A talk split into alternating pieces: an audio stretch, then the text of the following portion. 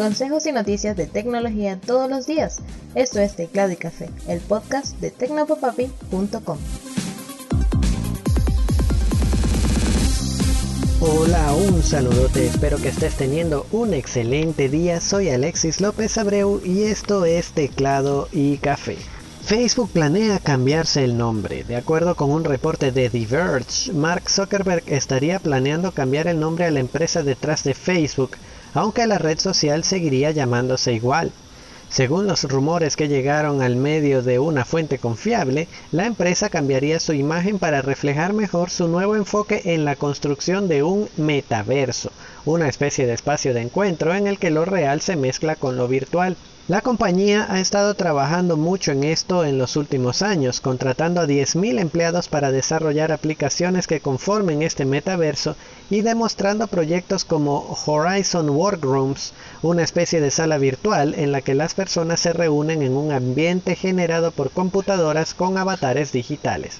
El cambio también podría servir para apartar sus nuevos proyectos de realidad virtual de la controversia generada por las recientes filtraciones que aseguran que la red social Facebook no se preocupa por el bienestar de sus usuarios, sino por hacer dinero.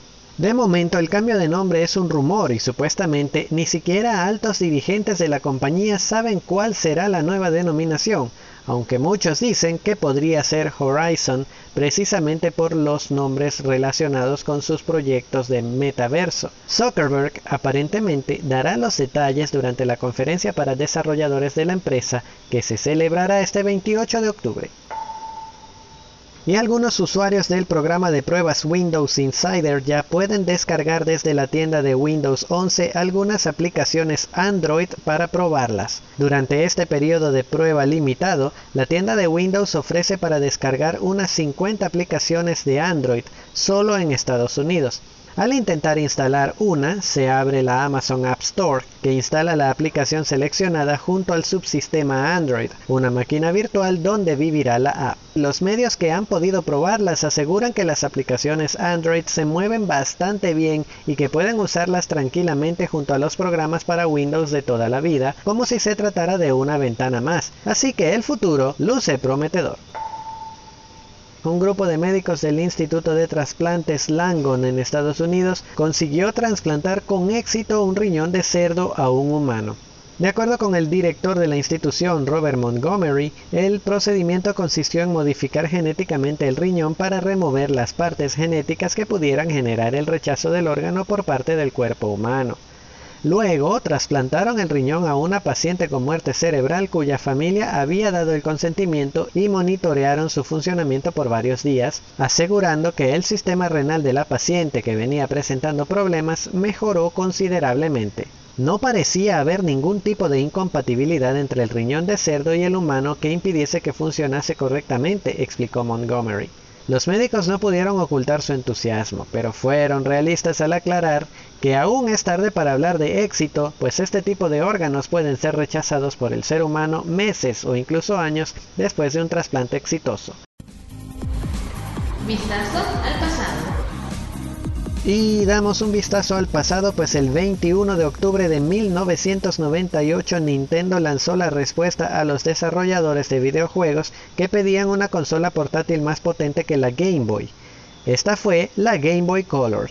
El aparato fue un exitazo de ventas debido a su pantalla a color y la retrocompatibilidad con los sistemas anteriores, la Game Boy y Game Boy Pocket, lo que junto con los títulos exclusivos ofrecía más de 500 juegos para el momento de su lanzamiento. Además contaba con un sistema especial que podía colorear, entre comillas, los juegos de las generaciones anteriores, que eran en blanco y negro, con paletas de escalas de grises bastante bonitas. En 2003, cuando fue descontinuada, la Game Boy Color junto a la Game Boy habían vendido un total de 32.470.000 unidades en Japón, 44.060.000 unidades en el continente americano y 42.160.000 unidades en el resto de las regiones. Fueron las más vendidas de la historia hasta el lanzamiento de la Nintendo 10 y la PlayStation 2, que las desplazaron hasta el tercer lugar.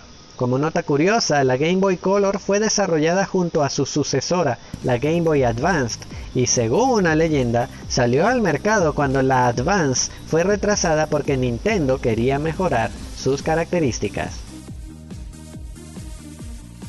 Y así terminamos este episodio, gracias por acompañarme. Recuerda que puedes encontrar más noticias y consejos de interés sobre la tecnología que te rodea en www.tecnopapapi.com, donde también encontrarás este podcast. De igual manera, puedes recibir en tu celular cada episodio suscribiéndote en Apple Podcasts, Google Podcasts, Pocket Casts, Spotify y Anchor. Por último, puedes dejarme cualquier comentario, pregunta, duda o sugerencia a través de arroba tecnopapapi en Twitter, Facebook e Instagram.